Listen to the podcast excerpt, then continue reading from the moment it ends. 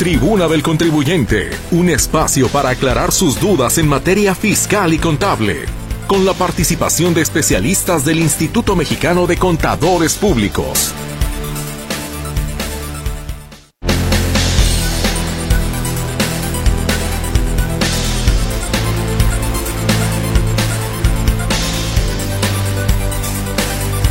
Bueno, muchas gracias por acompañarnos esta tarde. En unos minutos más estaremos enlazando a los contadores Juan Ramón Olagues y Benjamín Luquil. El día de hoy hablaremos o ellos tocarán el tema sobre la propuesta de reformas fiscales del Instituto Mexicano de Contadores Públicos. Por lo pronto, bueno, bienvenido a Tribuna del Contribuyente. Estamos tratando de hacer el enlace con los contadores. No hemos tenido éxito hasta estos momentos, así es de que le pido que me tenga un poco de paciencia, un par de minutos y regresamos con del Contribuyente.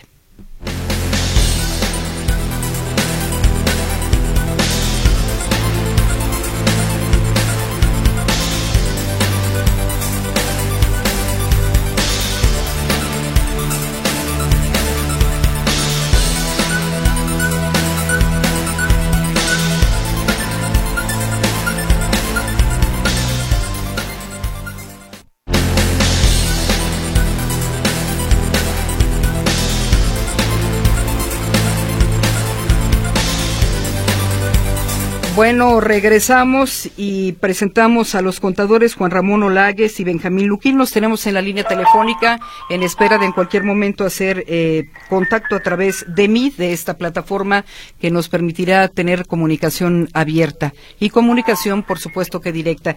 Contadores, muchísimas gracias, como siempre, por acompañarnos en este inicio de semana y los micrófonos todos suyos. Muy buenas tardes.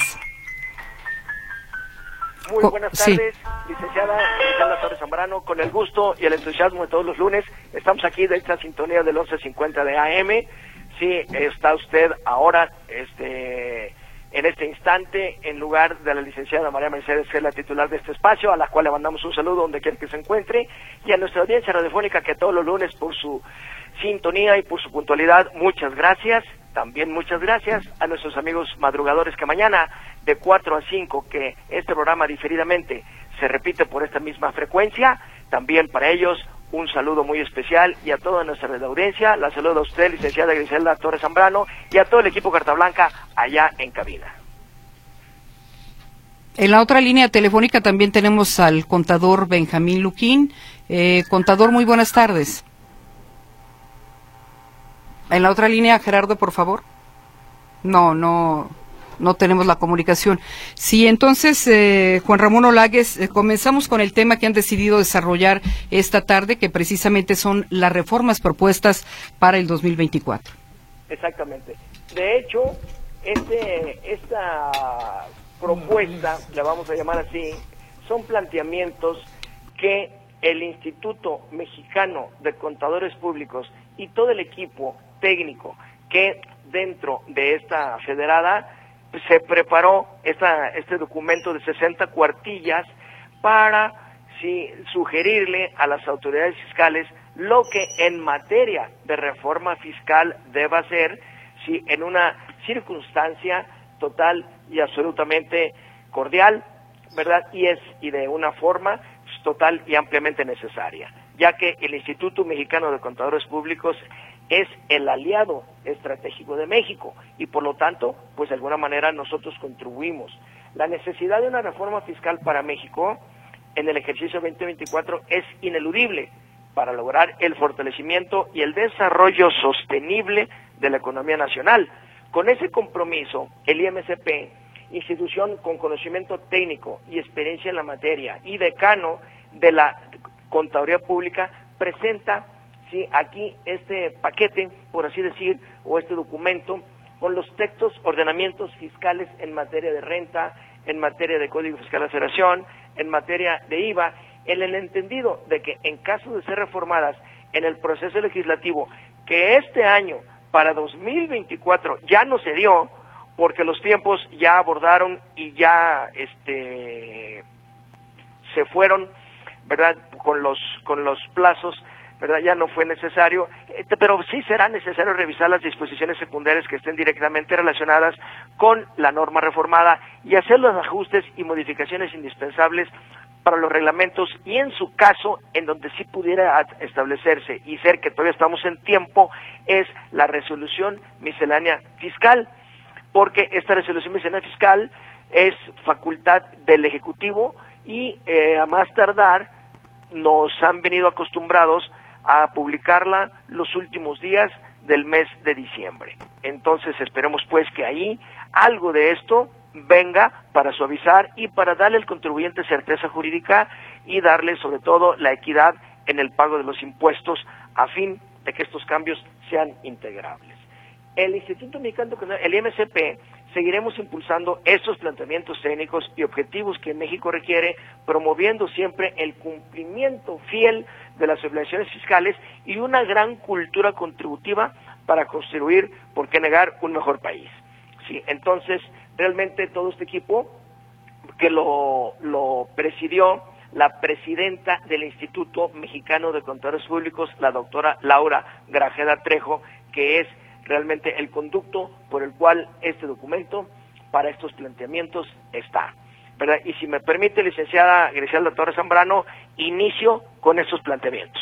Perfecto, ya tenemos eh, ahora sí a través de la plataforma al contador Benjamín Luquín Robles. Contador, gracias por acompañarnos como siempre. Muy buenas tardes. Hola Griselda, ¿qué tal? Muy buenas tardes. Muy buenas tardes al auditorio, a mi amigo Juan Ramón Olagues, que aquí lo estamos escuchando, también los saludo con gusto. Muchas Igual a toda la gente en cabina. Y bueno, como siempre les decimos, estamos aquí lunes a lunes, uno más, aquí sumando el esfuerzo, este, con mucho gusto en espera de sus inquietudes, de sus preguntas, de sus planteamientos y como siempre digo, también de sus colaboraciones. Griselda, muchas gracias por la invitación y estamos a la orden.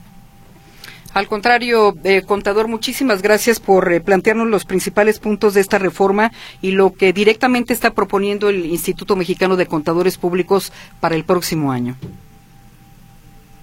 En el orden, Benjamín, si gustas iniciar. Perdón, licenciada, ¿ya me puedo conectar por la plataforma? Este, es sí, eh, contador.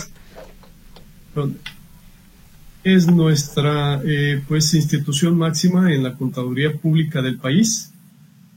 Y bueno, estamos tratando de, eh, pues el instituto mandó una serie de propuestas, propuestas todas ellas, eh, tendientes a mejorar un poco la contribución y el tratamiento de los impuestos para las personas físicas sobre todo.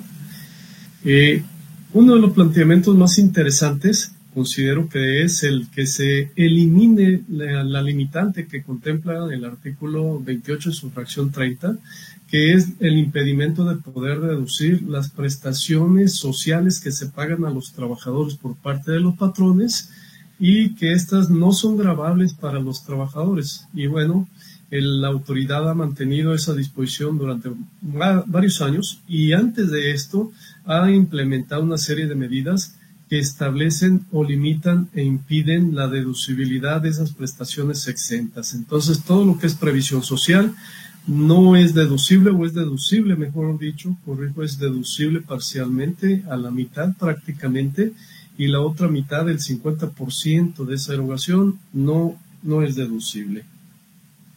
Entonces, eso hace pues que sea un problema serio para las empresas que tienen pues el mayor de los costos lo tienen en nómina.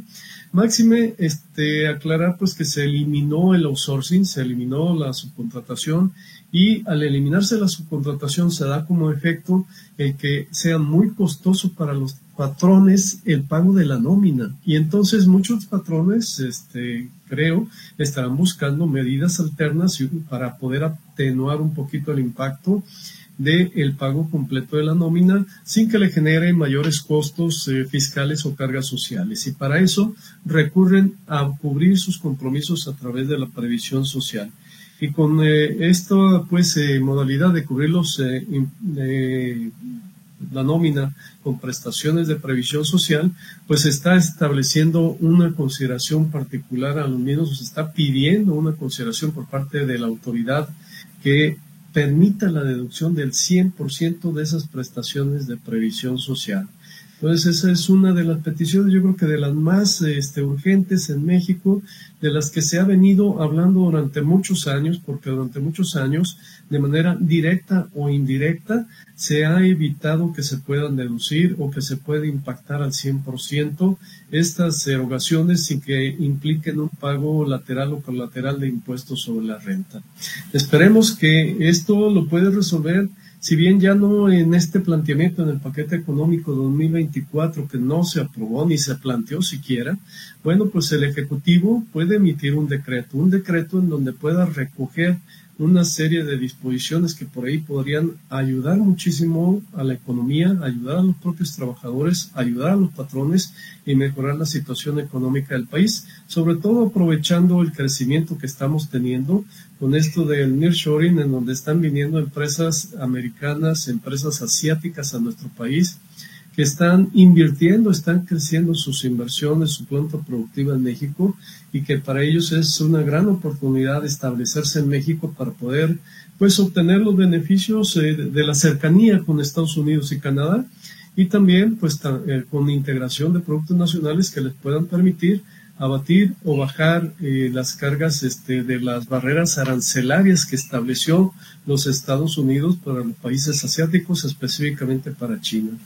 Y bueno, este, aquí estamos todos así como en espera de que eso suceda, en espera que eso suceda, pero por lo pronto no tenemos muchos cambios, no tenemos nada que haya venido en el paquete económico como nos lo prometieron, no hubo reforma fiscal, no hubo movimiento alguno, no hubo una ampliación pues a, los impuestos, afortunadamente tampoco nuevos gravámenes, pero eh, nos quedaron a deber y nos quedaron a deber mucho.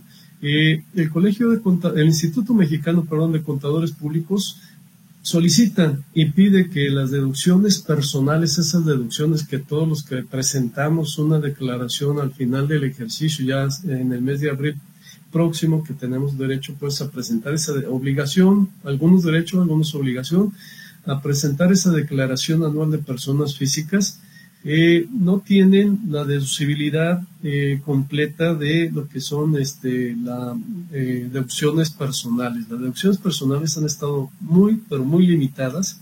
Y en el planteamiento que hace el Instituto Mexicano de Contadores Públicos, establece una petición para que las prestaciones, las deducciones personales, perdón, puedan incrementarse del tope que establece actualmente la ley, que es del 15% de los ingresos del total de los ingresos, que esta puede ser del 30% de los ingresos. Es decir, duplicar esa, esa barrera, ese límite de deducciones personales para efectos de que sean beneficiados un gran número de contribuyentes, contribuyentes personas físicas y con eso pues bajar un poquito, suavizar un poquito la carga impositiva. Eh, de igual forma, las deducciones personales se contemplan también con una limitante de 5 UMAS, 5 UMAS que aproximadamente equivalen ahorita a 189 mil pesos y se está pidiendo que estas sumas eh, puedan tener una, perdón, bueno, sí, no me escuchan, ¿no?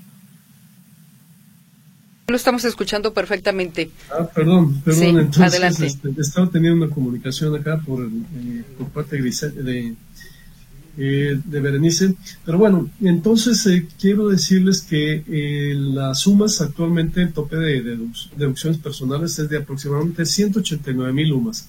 En este planteamiento, el Instituto Mexicano de Contadores Públicos solicita que se duplique ese tope de, deducciones personales y que las deducciones personales puedan llegar entonces a un monto de hasta 378.360 pesos. Eso con la finalidad, insisto, de favorecer a las personas físicas, de que puedan tener, eh, puedan gozar de mayores deducciones y que puedan tener más beneficios en la parte de los ingresos que obtienen, de los ingresos que pueden de, pues, tener de manera neta y de manera directa. Algo que vale la pena mencionar es que también el Instituto Mexicano, consciente de la situación que estamos viviendo con el actual gobierno, en donde hay una escasez de medicamentos importante y que todos los trabajadores tienen que pues gastar de sus recursos para comprar los medicamentos directamente en farmacias, pues está resultando eh, costoso para todos estos trabajadores, aun y cuando estén asegurados, inscritos al Instituto Mexicano del Seguro Social. Por lo tanto, el instituto solicita que se permita la deducción de los medicamentos, porque si bien es cierto, se prevé dentro de las deducciones personales, estas solamente son deducibles cuando son acompañados de, unos, de un servicio hospitalario, es decir, cuando lo factura el hospital dentro de un servicio hospitalario. Ahí quedan sí eh, incluidas y serán deducibles los medicamentos. Pero cualquier cristiano si va a comprar sus medicinas a la farmacia, no los puede deducir. Entonces sería de verdad muy sano y creo que justo el que se permita incluir esta deducción dentro de las deducciones personales para las personas físicas y que puedan establecer la, eh, restar estas erogaciones que tienen por concepto de medicinas. De igual forma, se solicita el que las colegiaturas de nivel licenciatura y nivel posgrado también pudieran formar parte del paquete de deducciones personales. Recordar que al momento son deducibles las colegiaturas con ciertos topes hasta el bachillerato para los hijos de, los contribuyentes, pero hasta el nivel bachillerato. Y bueno, pues también creemos, consideramos, el instituto así lo planteó, que eh, las inscripciones, las cuotas que se pagan por colegiaturas de licenciatura o posgrado también deberían de formar parte de las deducciones personales. Y bueno, como vemos, todo va encaminado a tratar de incrementar las deducciones para los trabajadores, a, aumentar las deducciones personales de las personas físicas, a efecto de que podamos tener pues una nivelación más justa de todo lo que nos corresponde pagar de impuestos. Por ahí también se analiza la posibilidad, o se ve, que, los contribuyentes tenemos pues una carga impositiva incluso mayor a la que tienen los extranjeros que tributan, que por alguna razón se les tienen que retener impuestos aquí en México. Entonces creemos que es justo el reclamo, justa la, la propuesta de poder tener pues una eh, mayor consideración en relación a las deducciones que pueden efectuar todas las personas físicas para presentar su declaración anual.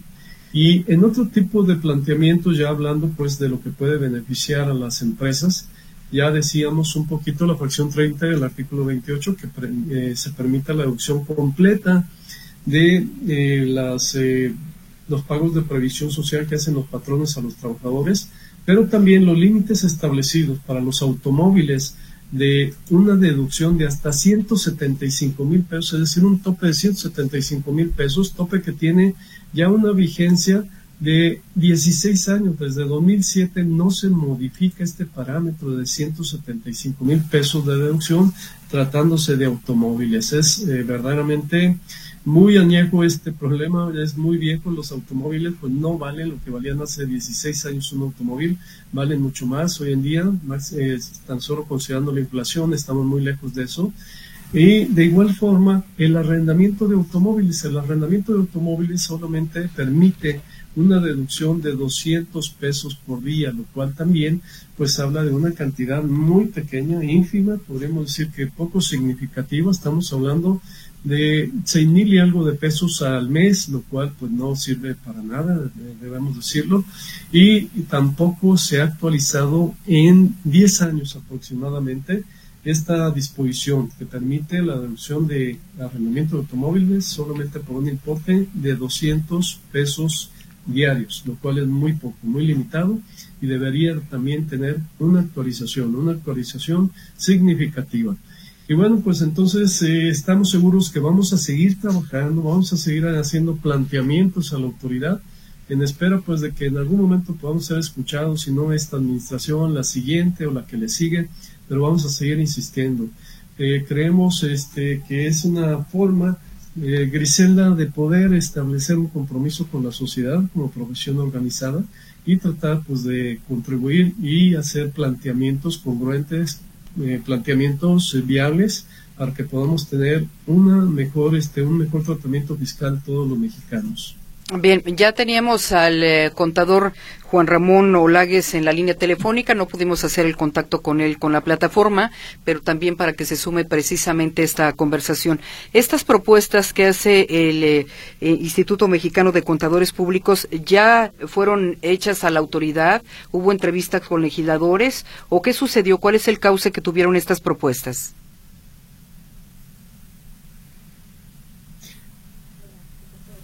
Sí, eh, Benjamín. Sí, eh, bueno, este Juan Ramón está en el teléfono, creo. Sí, está en el teléfono, lo tenemos ya a ver, ¿no? Eh, Juan Ramón, eh, ¿nos escucha? Juan Ramón. Bueno. Sí, nos escucha eh, para participar en esta conversación con el contador Benjamín Luquín y escuchar, bueno, su opinión respecto a estas propuestas que hace el Instituto Mexicano de Contadores Públicos. ¿Cuál es el cauce que han tenido estas propuestas y, sobre todo, si llegaron a la autoridad? Realmente, licenciada Griselda, por los problemas técnicos, sí.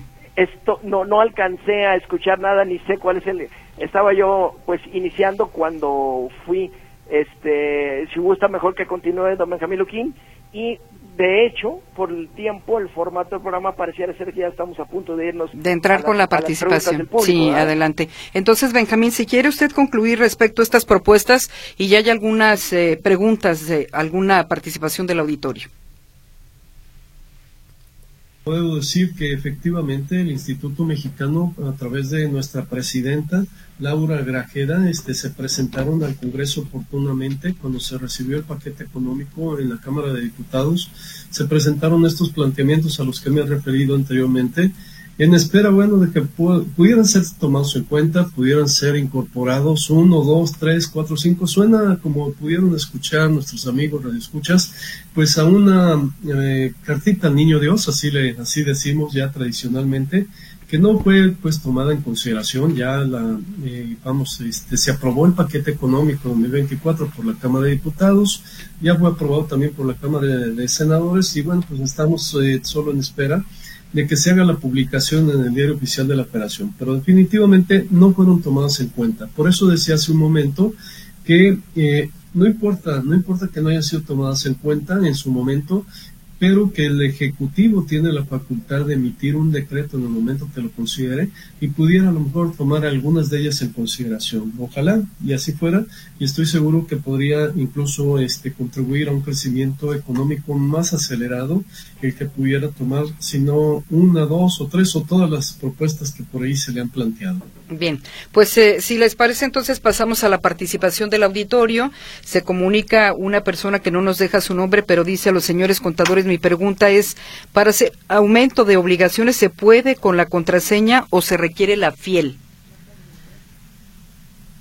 Eh, se va a requerir la firma electrónica, la e-firma o fiel. Dice otra persona del auditorio, soy enfermera jubilada del Seguro Social. Por años de servicio, al mes de jubilada hice un retiro de mi fondo de Afore 21. Me llegan estados de cuenta en donde aún aparece que cuento con dinero en la Afore. ¿Ese dinero se puede retirar en algún momento? Es su primera pregunta. ¿O la Afore se quedará con este? Tengo 55 años de edad. Soy la señora Flores. Muchísimas gracias por la atención que tengan a este mensaje, dice. Eh, le sugerimos que acuda a su Afore, que acuda y que eh, indague, bueno, que aclare cuál es el estatus de su saldo, de su eh, remanente, si este puede ser retirado o si hay alguna circunstancia por la cual deba permanecer ahí. Si en el retiro, en el momento del retiro, le entregan una cantidad y la otra se queda para poder ser, que se le sea entregada conforme vaya recibiendo la parte de pensión. Pero que vaya a la Afore y aclare, precise el estatus de su. Por ahí oí a lo lejos al eh, contador Olagues. No sé si quiere hacer algún apunte extra, contador. perdón, licenciada María Mercedes, es que eh, eh, muy retirado escucho a Benjamín Luquín y tomé la palabra, pero la verdad es que él estaba hablando y como no lo escucho, como estamos en el, en el interfase de que él está en plataforma, en video de audio y yo por teléfono, no sé, creo que tampoco me escuchaba él. ¿Cierto? Benjamín, ¿me escuchas? No, parece que no. No me escucha. No, no hay posibilidad. Va, a ser muy complicado. Mejor, si no tiene inconveniente, licenciado, por el programa técnico de hoy, dejaré a Benjamín Luquín que está en video de audio directamente a la plataforma sí, porque no va a poder, no va a ser posible este, poder combinar porque él no me escucha y yo no lo escucho. De acuerdo. No sé usted qué opine. Sí, de acuerdo. Entonces, sí, sí, por supuesto, yo entiendo. Muchas gracias, ¿verdad? y yo una disculpa por. No, se preocupe. Una disculpa por. comunicación y un placer. Muchas gracias. Bueno, Marta Millán pregunta, eh, contador, ¿de cuánto es el salario mínimo aquí en Guadalajara? Les manda saludos y agradece este programa. El salario mínimo es de 207 pesos, si no me equivoco, 207 pesos diarios. Dice otra persona, Mario García, soy reciclo. ¿Desde cuándo tengo que hacer los comprobantes fiscales con la firma electrónica y no con sellos? Es la pregunta que hace contador. Sí, desde el primero de octubre debió hacerlo ya con la firma electrónica. Le sugerimos que la tramite, debió tramitarla antes de que terminara el mes de septiembre, pero bueno, hágalo y eh, elabore ya su CFDIs con la firma electrónica. Bien, son eh, las llamadas que por lo pronto tenemos, eh, contador, si gusta seguir desarrollando el tema. Sí, como no, este, mira, eh, una de las, eh, hace unos días se publicó en el diario oficial de la operación un decreto para la deducción de inversiones, sí, la deducción de inversiones en activos nuevos. Eh, desafortunadamente, este decreto contempla, sí, la deducción de estas inversiones, pero solamente para las empresas de exportación no contempla que pueda ser aplicable pues en términos generales como debió ser para todos los contribuyentes eso hubiera sido eh, yo te diría un rasgo pues eh, distintivo de este sexenio lo hubiera pues vestido de gloria porque creo que es una buena es una buena herramienta un buen instrumento para apoyar el crecimiento económico del país. No sería algo nuevo, es algo que ya se ha manejado en el tiempo, que ya estuvo pues este años atrás eh, vigente disposiciones donde se permitía la deducción de inversiones en bienes de activo nuevo. Entonces, hubiera sido excelente que el gobierno hubiera emitido este decreto como lo hizo, pero que no lo hubiera limitado solamente para la industria exportadora porque la industria exportadora representa para nuestro país a los sectores que está tratando de beneficiar, que son la industria alimenticia, que son la fabricación eh, de fertilizantes, la fabricación de productos farmacéuticos, la fabricación de computadoras y electrónicos, la fabricación eh, de instrumentos de medición, control, navegación y equipo médico electrónico, fabricación de accesorios o aparatos electrónicos y en general la fabricación de partes para vehículos automotrices y equipo ferroviario. Igual están incluidos dentro de esto el sector de aeronáutica y la fabricación de equipo no electrónico eh, y material desechable de uso médico, material desechable de uso médico y la industria cinematográfica son los sectores a los que va dirigido este estímulo. Pero en realidad las empresas que contribuyen en una proporción significativa al Producto Interno Bruto de nuestro país, estamos hablando que la industria eh, de la alimentación contribuye en un 5.1% y la otra que contribuye de manera significativa es la industria automotriz. Entonces, eh, prácticamente este decreto iría dirigido a esos dos sectores en particular. Pero eh, con este asunto, insisto mucho en el asunto del nearshoring, la relocalización de plantas productivas aquí en nuestro país, creo este, que hubiera sido muy, muy benéfico el que el decreto hubiera sido general para todos los contribuyentes que inviertan en equipos nuevos, en activos nuevos en México, les pudieran dar los beneficios. Otra característica que tiene el beneficio de este decreto es que es muy acotado, solamente comprende del mes de septiembre al mes de diciembre de 2023 y el ejercicio 2024. Eso pues es muy corto tiempo. Una inversión lleva años de planeación, sobre todo para una empresa grande. No se hacen de la noche a la mañana, lleva un buen de tiempo el planear, establecer, decidir, buscar las fuentes de financiamiento para comprar activos nuevos y no es algo que se hace de un día para otro. Entonces son pocos los que están llamados a beneficiarse de este decreto y bueno, pues este no lo vamos a perder porque el decreto es bueno, contempla tasas de deducción que van desde un 54% hasta un 88% de los activos que se adquieran en ese periodo de tiempo, lo cual es bastante bueno.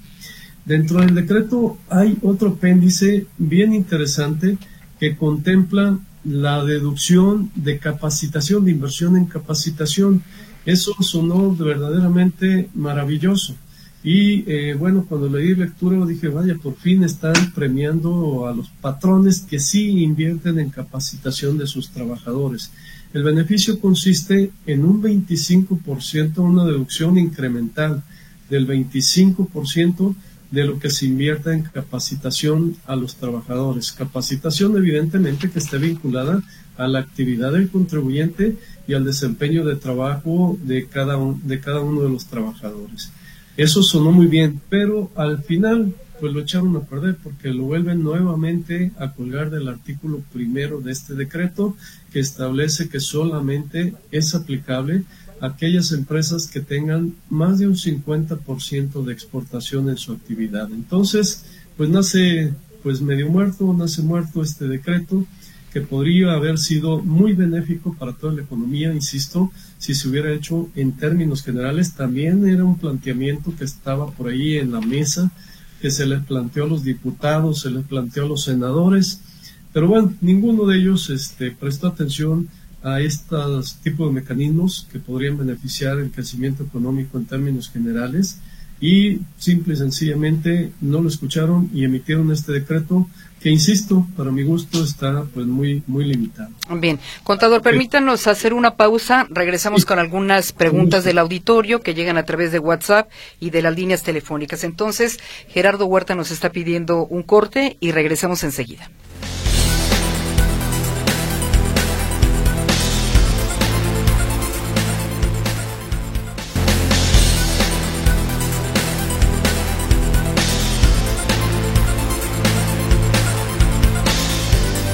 Bien, regresamos a Tribuna del Contribuyente con el contador Benjamín Luquín. Hay varias eh, preguntas del auditorio contador. Dice Sofía Álvarez, estoy en el régimen de reciclo, persona física, y le voy a hacer una factura a una persona moral. ¿Es cierto que le tengo que hacer retención y de cuáles sería o de cuánto sería? ¿Son deducibles las colegiaturas y los honorarios médicos del doctor en la declaración anual? ¿Y cómo yo como reciclo, persona física, es lo que menciona? Bien, yendo a la primera de sus preguntas, este, efectivamente, quien hace la retención es la persona moral al reciclo, no el reciclo a la persona moral. Y la retención es del 1.25% de impuestos sobre la renta. Entonces, la persona moral le va a retener impuestos sobre la renta y el CFDI así lo debe señalar de un importe equivalente al 1.25%. Eh, nos pregunta también sobre las colegiaturas, ¿verdad? Si son deducibles. Sí. Actualmente mencionábamos las colegiaturas son deducibles, pero solamente a nivel hasta nivel bachillerato, primaria, secundaria y bachillerato exclusivamente. No licenciaturas ni tampoco posgrados. Y por último, también nos pregunta si son deducibles los eh, gastos médicos. Honorarios, sí. Honorarios médicos sí son deducibles siempre y cuando los haya pagado con tarjeta de crédito, débito o transferencia bancaria, no en efectivo. Entonces, si tiene eh, cuidado, tuvo el cuidado de hacer todo esto de forma adecuada, solicitarle el CFDI al doctor que la consultó, de pagarle con uno de estos métodos, insisto, una tarjeta de crédito, de débito, transferencia bancaria, perfectamente los puede hacer deducible en su declaración anual.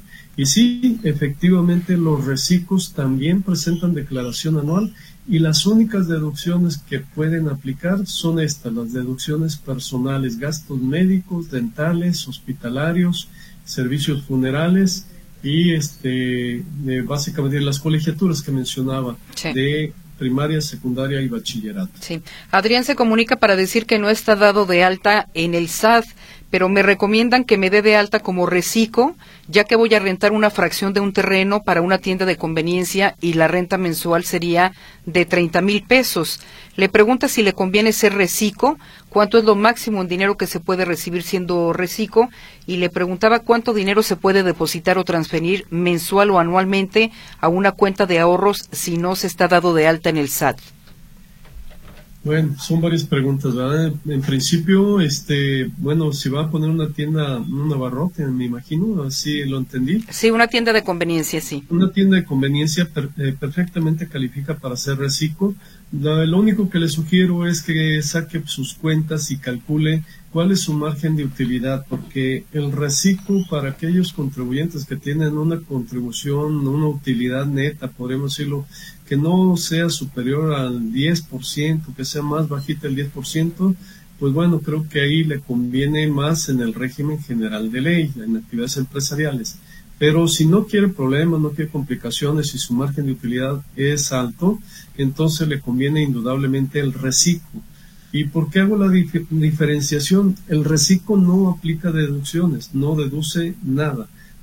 el reciclo tributa sobre sus ingresos y tiene una capacidad de recibir hasta 3 millones de pesos de ingresos en el año sin tener que hacer pago, eh, vamos, sin tener que deducir nada y llevar una contabilidad simplificada.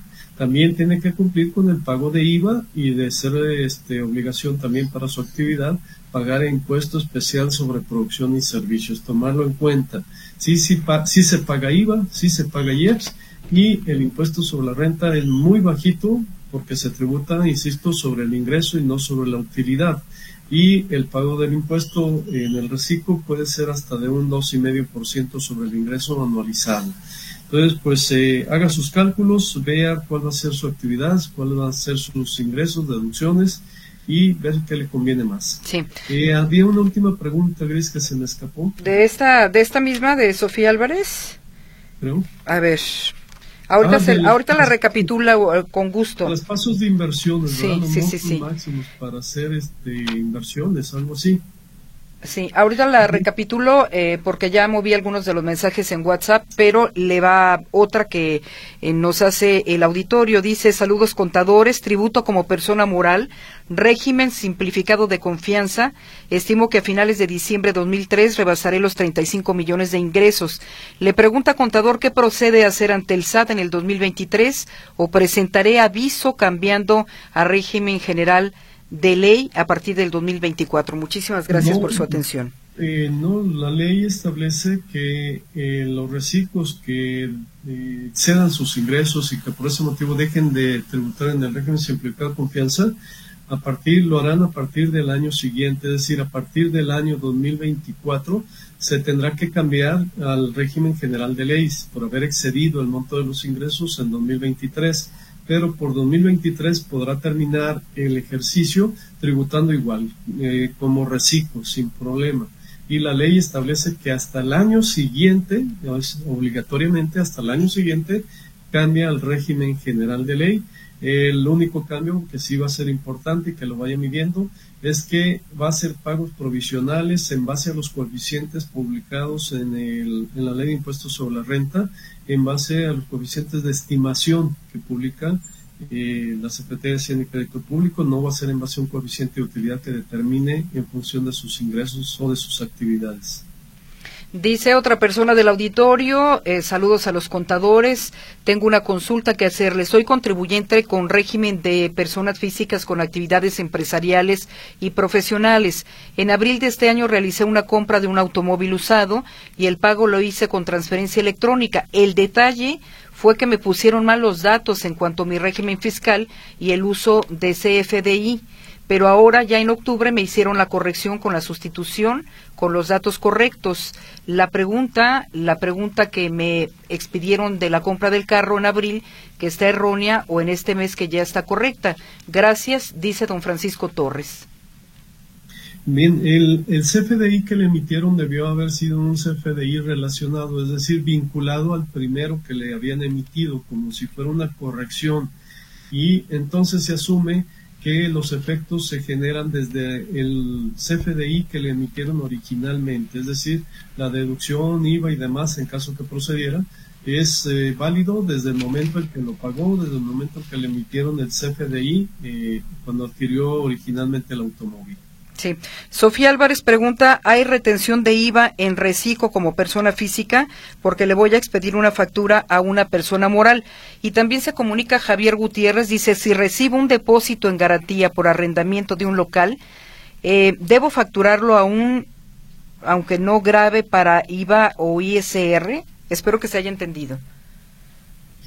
Eh, bueno, eh, si le va a facturar un reciclo conceptos de arrendamiento o de servicios profesionales, sí le deberá retener eh, IVA.